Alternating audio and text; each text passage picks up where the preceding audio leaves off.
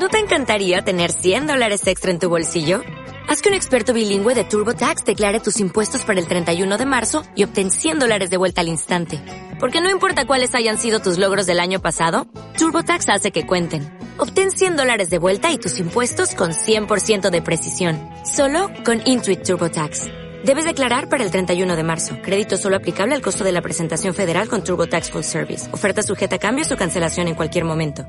Después de Paola Suárez, Gisela Dulco, Paulito Ormaechea, hacía un tiempo largo ya que no encontrábamos titulares de diarios con ellas.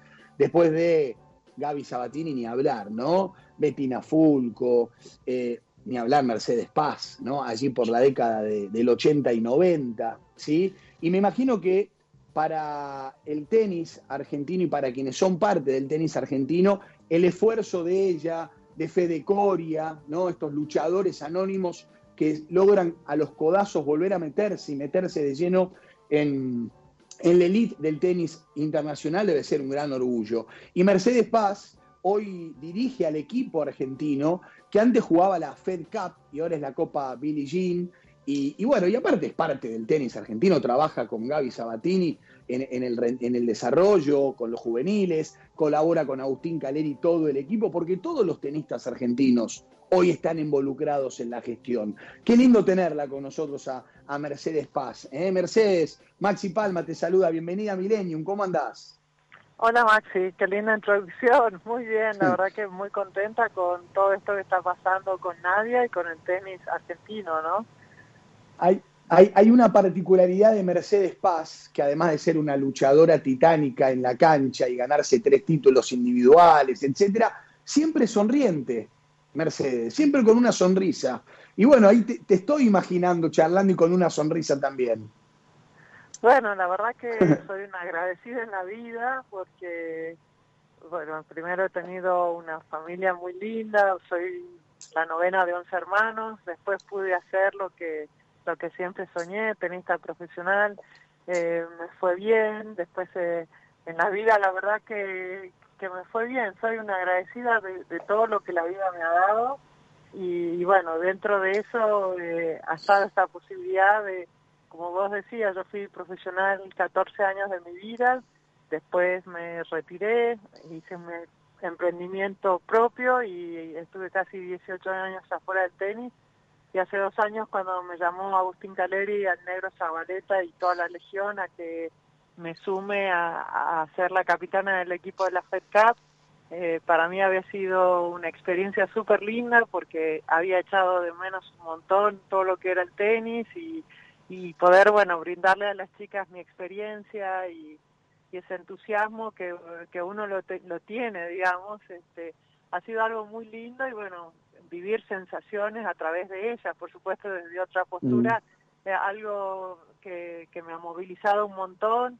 Eh, aparte era todo un desafío porque el tenis femenino estaba muy venido a menos y, y mi expectativa era, la verdad que pensé que me iba a encontrar con pocas jugadoras, con pocos proyectos y me sorprendí para bien porque vi un gran grupo de chicas, este, yo creo que les faltaba un poquito de mimos, un poquito de, de, tenerlas en cuenta, de creer en ellas y, bueno, te diría que en dos años, este, al margen del resultado de, de Nadia, ¿no? Pero viste el ascenso de la Copa Fed Cup, que ahora es Billie Jean King Cup, y después algunos resultados también de las chicas eh, de las menores que el año pasado con, en su primer año de categoría de 16 años se clasificaron para jugar el mundial o sea te marcan como que además de Nadia hay una proyección para atrás.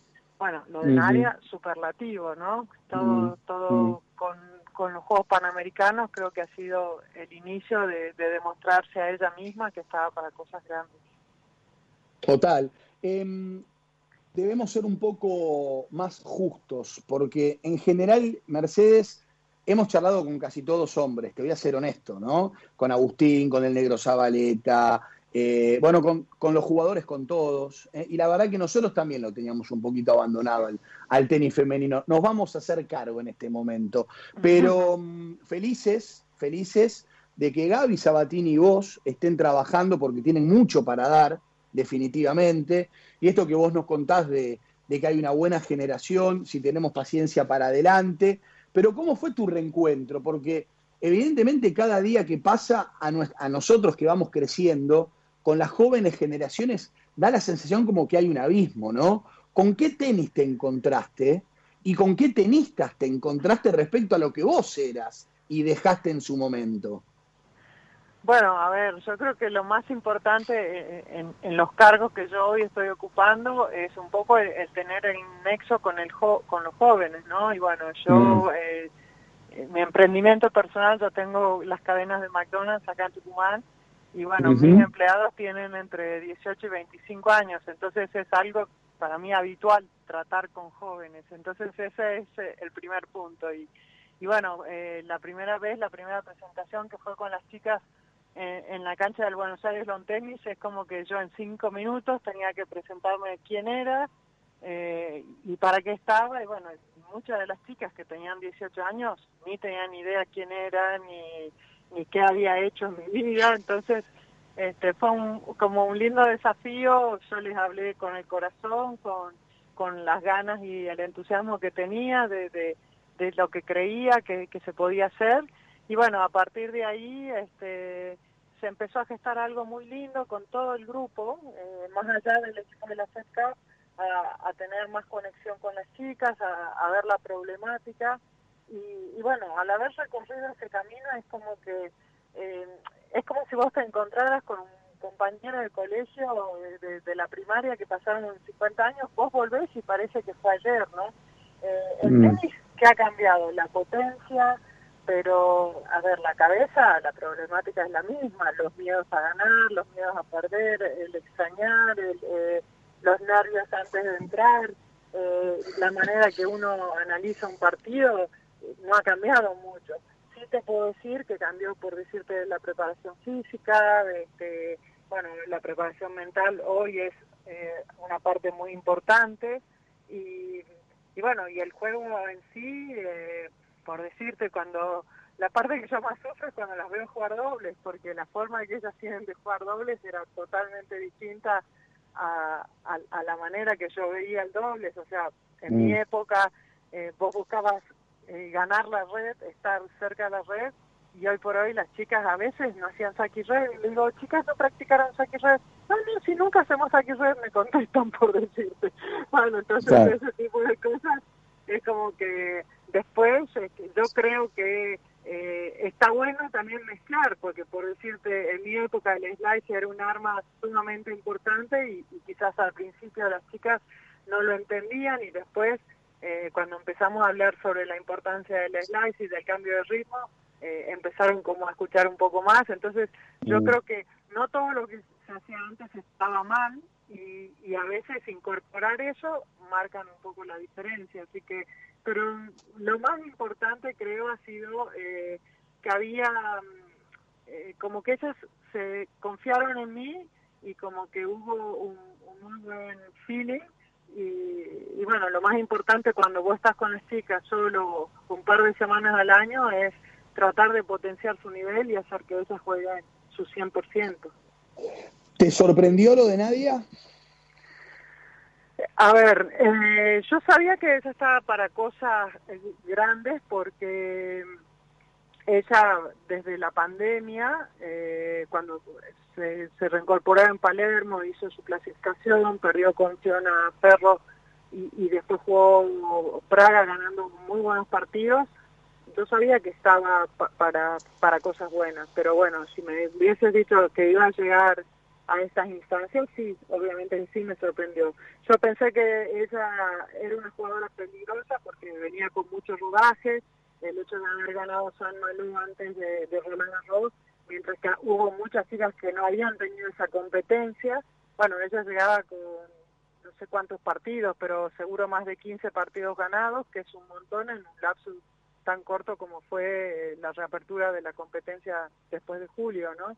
Y y la verdad que me encanta lo que estoy viendo, porque me encanta su presencia, me encanta su tranquilidad, eh, como que yo veo que partido a partido se va alargando con sus golpes, o sea, nadie es una chica que es muy completa, que, que puede hacer, si vos le decís, hacer saki red, lo podría hacer, si le decís tira drop, te tira drop, eh, juego es paralelo lo tiene, eh, bueno, ni hablar con su derecha, que dibuja, que hace lo que quiere. Entonces es una chica que sí podía hacer, pero quizás en los partidos no se animaba a, hacer todo. Y, uno con cada partido que, que la ha ido viendo eh, fue incorporando cosas a, su tenis que, que es lo, lo mejor, ¿no?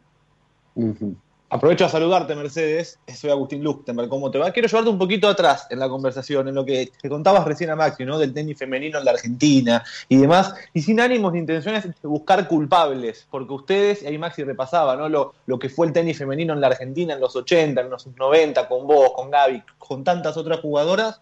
¿Qué pasó que, no se pudo eh, capitalizar de la misma manera que con los hombres esa situación del tenis en la Argentina en lo que hace el tenis femenino? Eh, mira, yo un poco te contaba que yo cuando me retiré en el 98 eh, me fue mi emprendimiento privado y estuve 18 años eh, fuera. La verdad es que no estoy en el detalle. Lo que pude conversar un poco con las chicas es que las oportunidades no eran las mismas. Por decirte, a, los equipos nacionales, a competencias nacionales, quizás iban cuatro o cinco varones becados y mujeres no, porque decían que el nivel no era eh, como había pocos recursos, que el nivel no era eh, eh, tan bueno. Pero bueno, yo creo que con esta gestión, tanto Agustín como el negro Zabaleta, Agustín Caleri, hablo de vicepresidente, me dijeron, nosotros estamos en deuda con el tenis femenino y lo queremos hacer reflotar. Y la verdad es que obviamente recursos no sobran, eh, pero pero bueno, al menos como que se presentó un programa de, de tenis 2019-2025, eh, empezamos a organizar los CEFIS, o sea, se lanzó el programa de genios, que es un poco lo que nosotros buscamos, es que la base eh, haya tanto la paridad en los hombres y en las mujeres. Eh, después un poco ahora lo que estamos tratando es que a las giras al exterior viajen la misma cantidad de hombres y de mujeres, porque yo creo que es una cuestión de oportunidad. Y, bueno, ahí vamos a ir como tener como un punto de referencia. O sea, si hoy arrancan los cuadros de, de, hombres son de 64 y las mujeres de 32, bueno, hagamos todas las tareas para tratar de que sean de 64 y 64 jugadores. Este, así que yo creo que eh, el hecho que haya más mujeres en la comisión, hoy está Florencia Lavar trabajando, está Flor Molinero también, Flor medalla de, de, oro de los Panamericanos y Flor en singles y Flor Molinero en dobles, o sea, dos chicas con experiencia, bueno, yo soy capitán, o sea, no estoy eh, en, en, los quehaceres, pero bueno, ahora como que de alguna manera eh, estoy como asesora, o sea, más allá del equipo sí estoy manejando eh, varias decisiones. Y, y bueno, yo creo que es un momento sumamente importante para para aprovechar este impulso de nadie porque eh, hay un montón de, chicas que vienen por detrás, pero falta mucho apoyo, o sea, hoy el tema económico es trascendental porque, eh, bueno, te puedo hablar del caso de Jasmine Hortensi, que está 600 en el mundo, que es de Chilecito, que tiene 18 años, o te puedo hablar de Solana Sierra, que tiene 16 años y es de Mar del Plata, eh, te puedo hablar de Serena Pereira, que es de Córdoba, eh, después está una chica Rossini, eh, Vito Bocio de Santa Fe, Lourdes Carlet que está hoy en Túnez, que está a 500.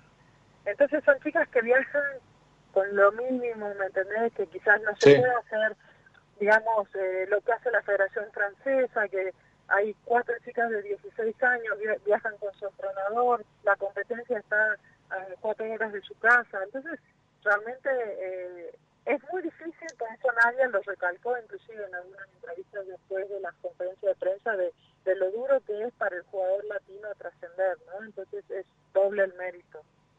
Imagino que si todo esto, todo esto que está pasando con Nadia hubiese llegado en otra situación, eh, me refiero a la pandemia y a, y a la imposibilidad de explotarlo con eventos, con acciones y demás, creo que era un gran espaldarazo y un gran empujón para el trabajo que vienen haciendo ustedes con el tenis femenino en la Argentina. De todas maneras, eh, se pusieron a charlar ya Mercedes con, con Agustín, con Mariano, con Gaby misma, eh, de qué manera intentar que esto no sea un hecho aislado, sino que intentar que sea un poco el empujón que necesitaba el tenis femenino en nuestro país. No, por supuesto, obviamente que esta semana, como yo digo, estamos tejiendo a dos agujas todas las redes posibles y bueno, porque yo creo que son momentos que no hay que, desperdiciarlos. Eh, y sí, sí, sí, obviamente que sí. Eh, hay buenas noticias para el tenis femenino. De hecho, se habla para el año que viene un torneo de 60 mil dólares, que hace siglos que no pasa eso en la Argentina. Eh, también se habla de un WTA para el 2022. Se habla de 20 torneos de 15 mil dólares en Sudamérica. Bueno, ese tipo de noticias eh, es súper alentador, no tan solo para Argentina, sino para toda Sudamérica, porque hoy las chicas eh, están compitiendo en Túnez, otras se van a Egipto, que es una idiosincrasia totalmente distinta, eh, se van solas porque no tienen recursos para que vaya su entrenador, entonces no es lo mismo competir en Sudamérica con tu, con tu mismo idioma, con, siempre tenés a alguien que mi, mi, pupila se va a Santiago, no lo puedes ver, o sea, eh, las distancias son más cortas, el presupuesto de un jugador es, menor y, y bueno, yo creo que todo eso puede llegar a ser a que cambie toda esa movida, pero un detalle que no quiero pasarlo por alto, el solo hecho que se esté pasando por televisión y de verla a, a competir, ya es es muy bueno, porque hoy vos decís Nadia Podroska y sabés que es tenista, bueno, hoy sabés que está dentro de las 70 mejores, entonces todo ese tipo de exposición es muy, muy bueno para el deporte. Una última, Mercedes, al menos mía, y ya que tocabas ahí estos temas de los torneos, de los premios y demás, y no por lo frívolo de la suma, y esta misma opinión la expresé el viernes antes de cerrar la semana, eh, esta reflexión ¿no? con, con, lo que significa para Nadia este, este torneo, este Roland Garros, un antes y un después en su carrera, embolsando ya por premio solamente lo mismo que en varios años, imagino, de estos últimos de ella como profesional. Eh, ¿De qué manera trabajan puntualmente con ella en este caso, pero en general con las tenistas, para, imagino, también capacitarlas y que entiendan que, que ese dinero es mucho, es más que el que juntaron en los últimos años, pero que tienen que ir a por más, sabiendo que también les soluciona un montón de, cosas. Imagino ya poder viajar con su entrenador, con su preparador físico y demás. No, obviamente que es un antes y un después. Este, bueno, el caso de Nadia es, muy especial porque de hecho eh, me consta que los, entrenadores, su cuerpo de trabajo, eh, Nadia no le podía pagar porque si les pagaba no iba a poder invertir la semana siguiente. O sea, a ella le cambia definitivamente su carrera y, bueno, una familia eh, que son excelentes los padres, estoy seguro que van a encontrar muy buena guía en ellos. Y, y, bueno, un poco lo que ella dijo, esto lo que le va a permitir a ella es reinvertir. Vos tenés que pensar que ella recién está iniciando su, su carrera, ¿no? O sea, es como que lo otro fue jardín de infante, primaria, secundaria, bueno, recién se está recibiendo de jugadora profesional, por lo tanto tiene eh, un montón por desplegar. Yo creo que su carrera se empieza a abrir ahora totalmente de otra manera porque en primer lugar puedes planificar tu calendario, o sea, no es lo mismo estar 250 que vos vas a jugar donde tenés la posibilidad de entrar a decir, no, a ver, yo esta gira la planifico de esta manera, descanso en esta otra, o sea, eh, es como un, antes y un después, es como eh, vos, vos acá empezás de verdad otra instancia, ¿no? Donde ya al principio te conformabas con entrar a un Grand Slam y hoy ya tu visión va a ser, bueno, busco meterme top 30, o sea, eh, mm. eh, es, es un abismo una, entre una cosa y lo otro. Y, conociendo a Nadia no, no es una persona que compita por la plata, o sea, yo creo que ella hoy eh, dirá, bueno, esto me va a dar mucha tranquilidad y yo voy a poder competir más tranquila sabiendo que el mes que viene puedo competir, digamos.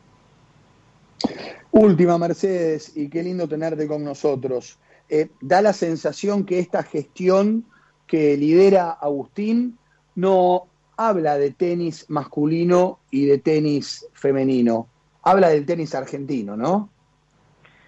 Sí, a ver, eh, es muy fácil porque vos no tenés que explicar, o sea, todos los chicos que están en la gestión, todos han pasado por haber ido a jugar a buscar su punto en Tokio, por haber estado eh, sin poder volver a su casa cuatro meses, por haber tenido que soportar una lesión. Entonces, este, es como que uno se va adelantando a las jugadas en muchas cosas obviamente que no, no quiero desmerecer a todos los otros integrantes de la asociación, que son los tesoreros, los abogados, o sea, eh, uno puede ver lo tenístico, pero siempre tiene ese respaldo, esas estructuras eh, que están por detrás. Y yo creo que hoy se está trabajando muy bien. Si vos te fijas con todo el protocolo de la pandemia, fue una de las primeras federaciones que tenía todo listo. Bueno, con eso te marca de que esta esta gestión, digamos, no es improvisada, este, está está en la, lista, digamos, de, de que está viendo lo que va a pasar Ah, está anticipando las jugadas, te diría. Bueno, Mercedes, un gustazo, de verdad, ¿eh? charlar contigo, verte de vuelta en el ruedo, ver esa sonrisa otra vez tan cerca y que Nadia, que Diego Schwartzman y que tantos y tantas tenistas de todas las edades argentinos, profesionales y muchos que quieran ser, bueno, producto de esta situación aspiracional y el buen trabajo de la asociación, puedan soñar con poder hacerlo, ¿no? Sí, la verdad es que yo estoy agradecidísima del tenis por toda mi historia de vida y el hecho de volver al tenis y poder devolverle me hace muy feliz. Eh, soy de las personas que creo en, el deporte como, como universidad de vida este, y te dice alguien que estuvo en el deporte y después me metí en emprendimientos privados y creo que eh, por ejemplo, transcurrir esta pandemia, uno aprende del tenis a jugar punto por punto y de no tener la ansiedad, digamos, de decir, bueno, yo soy harta de esto, ¿no? Entonces yo creo que esas son las cosas que te dan deporte.